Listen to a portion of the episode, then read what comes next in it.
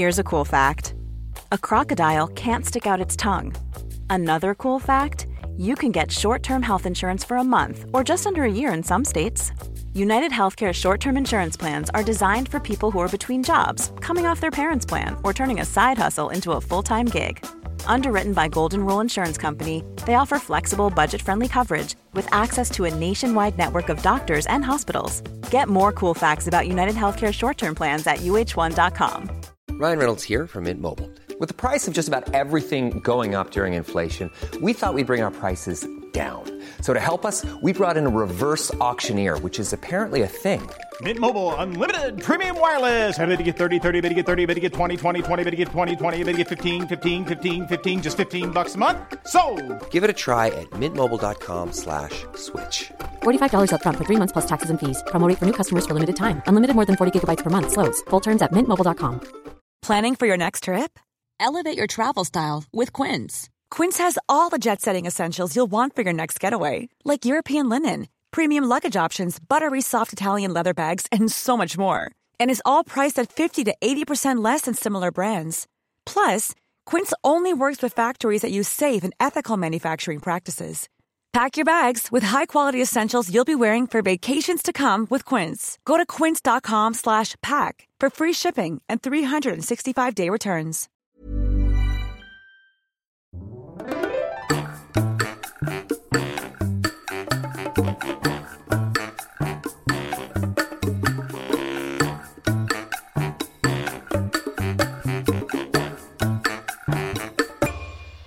Hola, ¿qué tal? Esto es How to Spanish Podcast. Yo soy David. Y yo soy Ana. Bienvenidos a un nuevo episodio, donde vamos a hablar de algo que seguramente tú amas o tú odias. El café. This podcast is made possible thanks to our Patreon family. Some of the benefits include a PDF with grammar bits and vocabulary, as well as full videos and a transcript. If you want to join our Patreon family, just go to patreon.com slash howtospanishpodcast. Este es un shoutout para Magda, Brian, Aaron Norma. y Jeffrey. Muchas gracias. Como bien dijo Ana, este episodio vamos a hablar tal vez de una de las cosas más comunes que existen hoy en día cuando te levantas, café. Y es muy muy común que todas las personas o muchas personas lo primero que quieren hacer después de levantarse, bueno, tal vez lo segundo, porque tal vez primero van al baño. lo que quieren hacer cuando se levantan es tomar una taza de café. Y de hecho muchas personas, inclusive, tienen un sistema que pueden programar desde la noche o desde varios días antes, en el cual el café se prepara solo para que puedas tomarlo en la mañana, ¿no? Entonces simplemente tomas tu taza y pones tu café y puedes empezar tu día, ¿no? Es como una rutina para muchas personas. Además se ha vuelto una industria muy redituable, ¿no? Tienes empresas como Starbucks y otras alrededor del mundo que no solamente te venden una taza de café, sino la experiencia de tomar café en un lugar bonito o cómodo y realmente el precio del café en este tipo de lugares son mucho más caros que si tú te prepararas una taza en tu casa. Exactamente. Entonces hay todo un mundo paralelo a el café. Y pensamos que sería interesante hablar sobre el origen del café, porque muchas veces no nos preguntamos de dónde vienen las cosas o cuál fue su origen. Entonces vamos a hablar un poco sobre el origen del café, algunos datos interesantes que encontramos sobre el café y claro, vamos a hablar sobre el café mexicano porque creemos que el café mexicano es excepcional. Y no solo nosotros, en realidad muchas personas conocedoras de café hablan que el café mexicano es de talla mundial. Pero bueno, vamos empezando con ¿de dónde viene el café? ¿Quién lo descubrió o qué pasó con el café? Esta bebida es tan antigua que no se tiene una certeza de cuál es el origen real. Lo único que tenemos ahora son algunas leyendas o mitos hablados que dicen tener la verdad. Y el más popular es que el café se originó en Etiopía. La historia es muy chistosa. Se dice que un campesino vio que algunas de sus cabras estaban comportándose de forma muy extraña, tenían mucha energía y parecían muy felices, y se acercó a ver qué estaban haciendo las cabras, y se dio cuenta de que estaban comiendo algo en algún arbusto.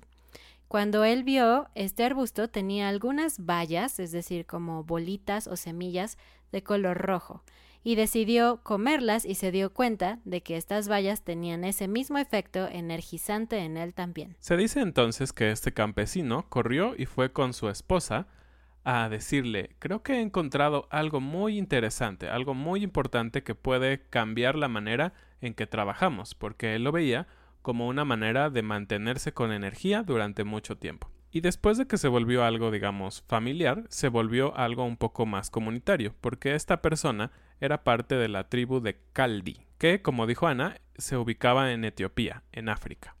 Entonces, esta tribu comenzó a utilizar el café de ciertas maneras para mantenerse energizados y poder así hacer sus actividades. Y el primer país en recibir estos valiosos granos fue Yemen, y esto se debía a que había una relación comercial entre Etiopía y los monasterios en Yemen. Así fue como llegó a todo el mundo islámico.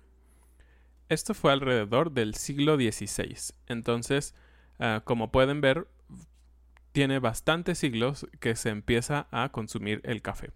Algo también muy interesante sobre esta historia muy antigua de cómo surgió el café es que no hay un escrito que hable sobre dónde estuvo el café primeramente, porque no había una, un tipo de escritura en donde se pudiera registrar todo esto. Entonces, como dijo Ana, esta primera historia de las cabras y todo eso que se ponían muy felices o con mucha energía es una historia hablada que ha perdurado hasta nuestros tiempos. Hay algunas otras historias que hablan sobre la posible historia del café, pero esas están datadas o registradas muchos años después, por lo que los historiadores en general aceptan mucho más esta historia de Etiopía como la válida. Y bueno, ya en el año 1575, un alemán llamado Leonard Raubwolf, algo así, se supone que yo estudié alemán, pero no me acuerdo. bueno, él exploró eh, África y empezó a hablar en sus escritos sobre un grano eh, muy misterioso y muy delicioso. Y eso empezó a generar interés. Y ya a principios del siglo XVII se comenzó a comercializar el café de eh, África hacia Europa. Y el primer país, o en este caso república, que lo recibió fue la República de Venecia. Entonces ellos recibían café directamente de África. En ese mismo siglo llegó por primera vez a India, acercándose hacia el continente asiático. Y de India llegó también a China y a Japón. Fue así como empezamos a ver cómo se distribuyó el café. Primero hacia Europa y después hacia Asia. Obviamente toda esa parte, digamos, de continente está medianamente cerca, ¿no? Y si recuerdan, cuando hablamos más o menos de las expediciones que Europa condujo hacia América, que fueron alrededor de 1519 en adelante, estaba, digamos, muy fresco todo esto de la exploración. Entonces, el café todavía no era algo que se había llevado a América. De hecho, fue hasta 1600 que el café llegó al continente americano, específicamente a Nueva York, que en esa época era Nueva Ámsterdam. Pero no fue sino hasta 1773, es decir, 173 años después, que el café tomó verdadera fuerza y se convirtió en una bebida que tomaban la mayoría de las personas. Y esto fue porque el rey George, o el rey Jorge en español, estaba poniendo muchos impuestos al té. Entonces las personas de este lado del mundo, en América, decidieron buscar otras alternativas. Entonces el café no estaba grabado con estos impuestos, por lo tanto, empezaron a tomarlo más sobre el té, que era lo más común que venía de Europa. Y bueno, el café que tomamos hoy definitivamente no es como el café que se tomaba al inicio de la historia, porque ahora usamos cafeteras y tenemos diferentes métodos de infusión que no existían en el pasado. Así que lo primero que hacían ellos era comer los granos de forma directa o triturarlos y así comerlos. Y después de eso se empezó a hacer una forma muy chistosa. Yo creo que es chistosa porque ya vimos que en una parte de la historia el café y el té competían. Las personas tomaban las hojas de la planta que se llama cafeto, las ponían en agua hirviendo y así hacían un té de café. Wow, intenso, ¿no? Y algo interesante sobre estas palabras relacionadas al café es que, como dijo Ana, la planta se llama cafeto, pero ¿cómo se llama el lugar donde hay muchas plantas de café se llama cafetal. Entonces, estos cafetales producían ya muchas cantidades de café, pero algunas personas no sabían que lo que tenían que comer era la fruta o el producto de esta planta, entonces comían las hierbas, porque como decíamos, en la antigüedad era mucho más común tomar infusiones, es decir, tés, de diferentes plantas, y esto no solo en Europa o en Etiopía, sino en Asia y en varias partes del mundo. Y también en el siglo XVII, es decir, cuando el café llegó a Europa, fue cuando se empezó a perfeccionar la manera en que se extraía el café para tomarlo como lo conocemos hoy. Bueno, de hecho no, era un poco diferente. En ese siglo, en Europa se empezaron a hacer maestros tostadores. Y estos maestros tostadores, tal cual su trabajo era tostar el café.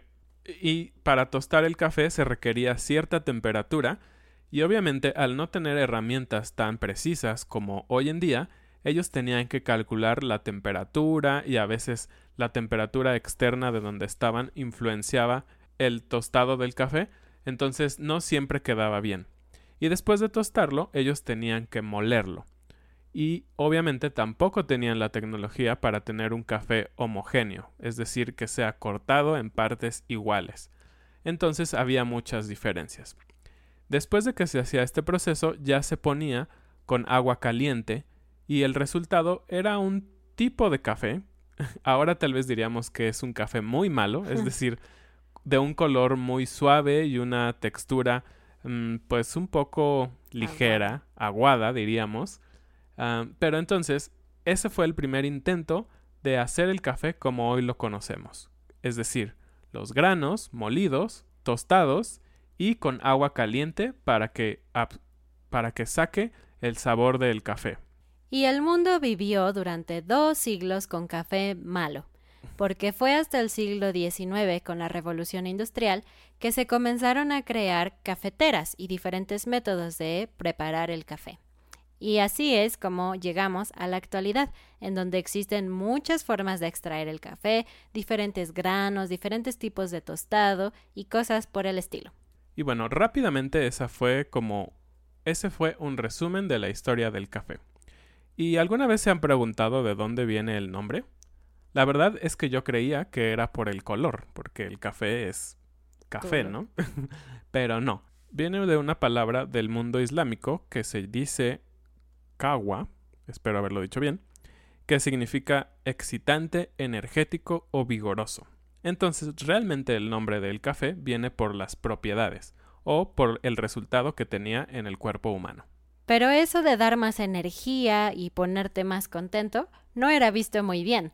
De hecho, uno de los datos curiosos es que, aunque ahora el café es visto como una cosa muy normal en general en todo el mundo, en el pasado era considerado incluso diabólico, porque se consideraba que una bebida o un, producto que producía cambios en ti y te ponía con más energía era malo y era moralmente incorrecto.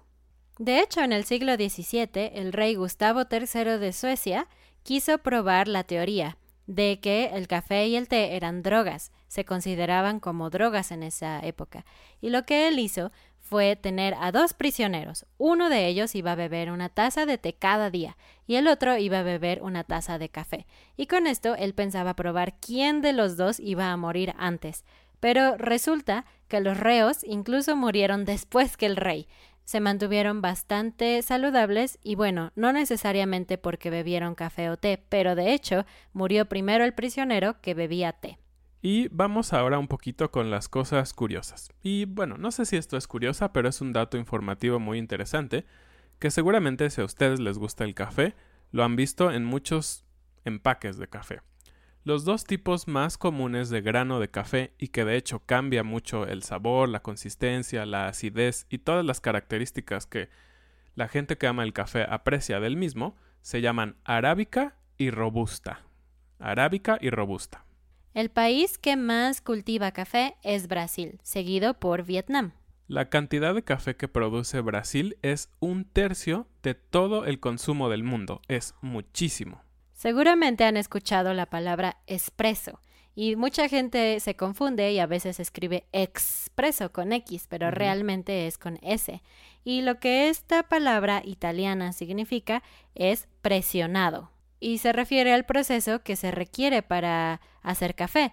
Em, se apisona, ese es el verbo para poner el café molido y aplastarlo para que haya presión y después poner el agua caliente.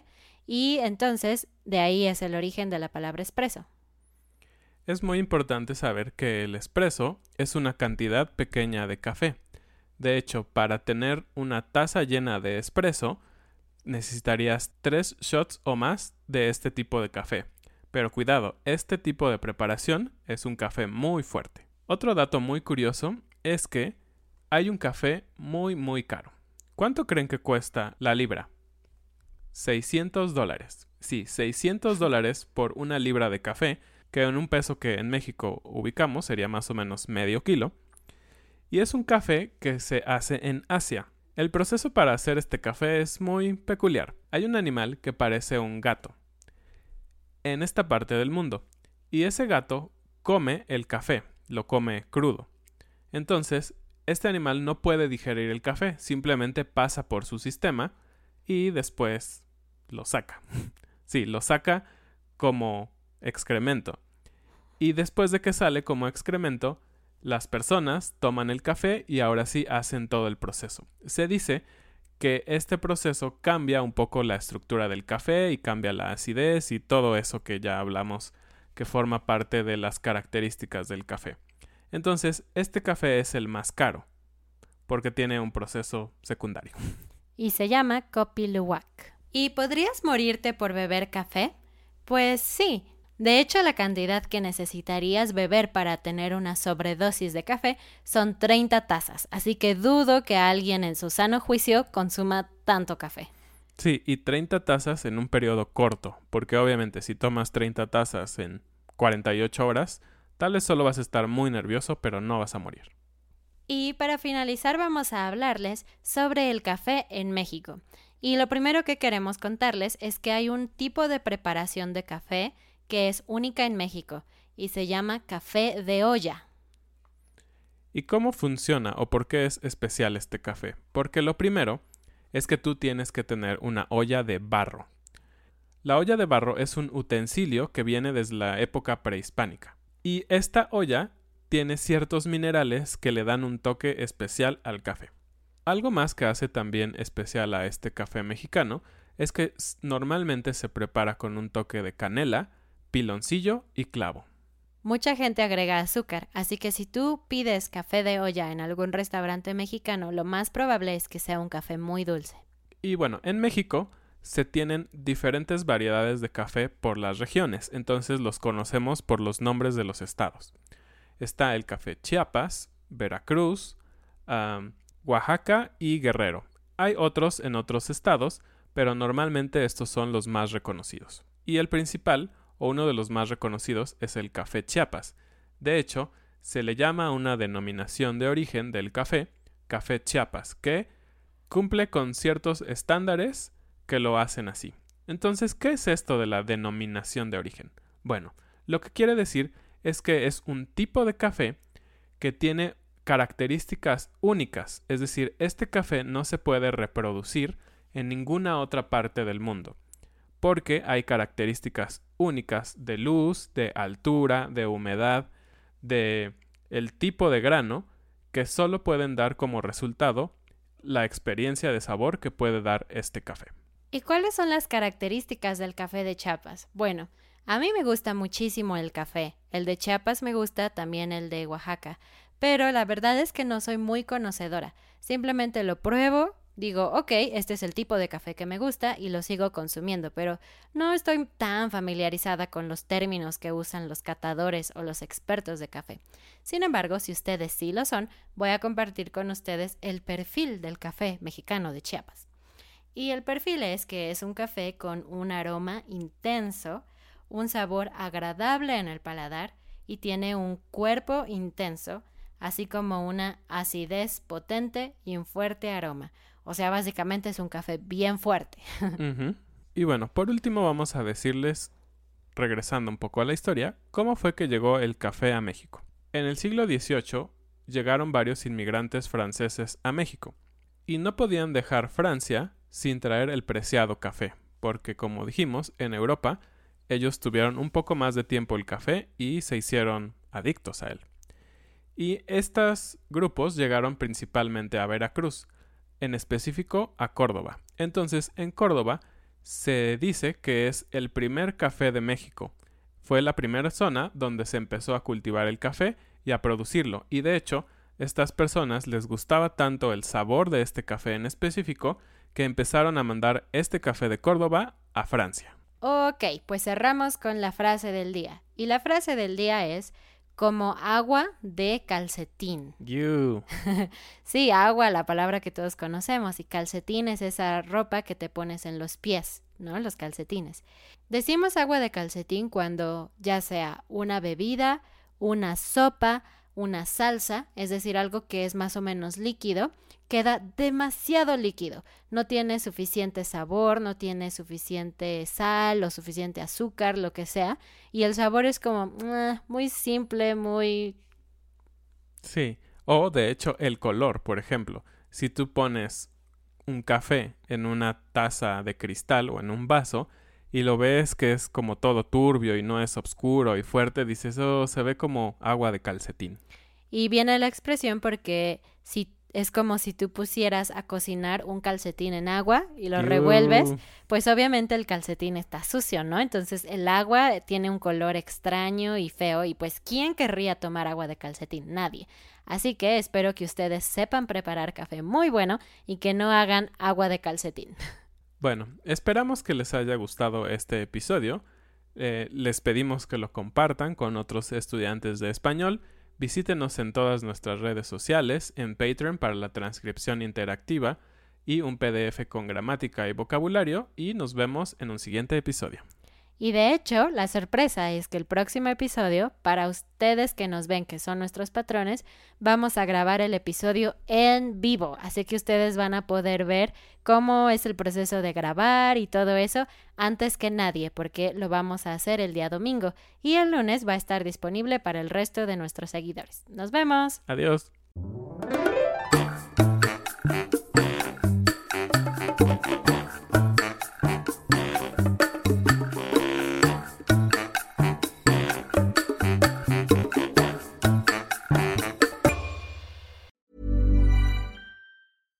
When we're on a budget, we still deserve nice things. Quince is a place to scoop up stunning high-end goods for 50 to 80% less than similar brands. They have buttery soft cashmere sweaters starting at $50, luxurious Italian leather bags, and so much more. Plus, Quince only works with factories that use safe, ethical, and responsible manufacturing.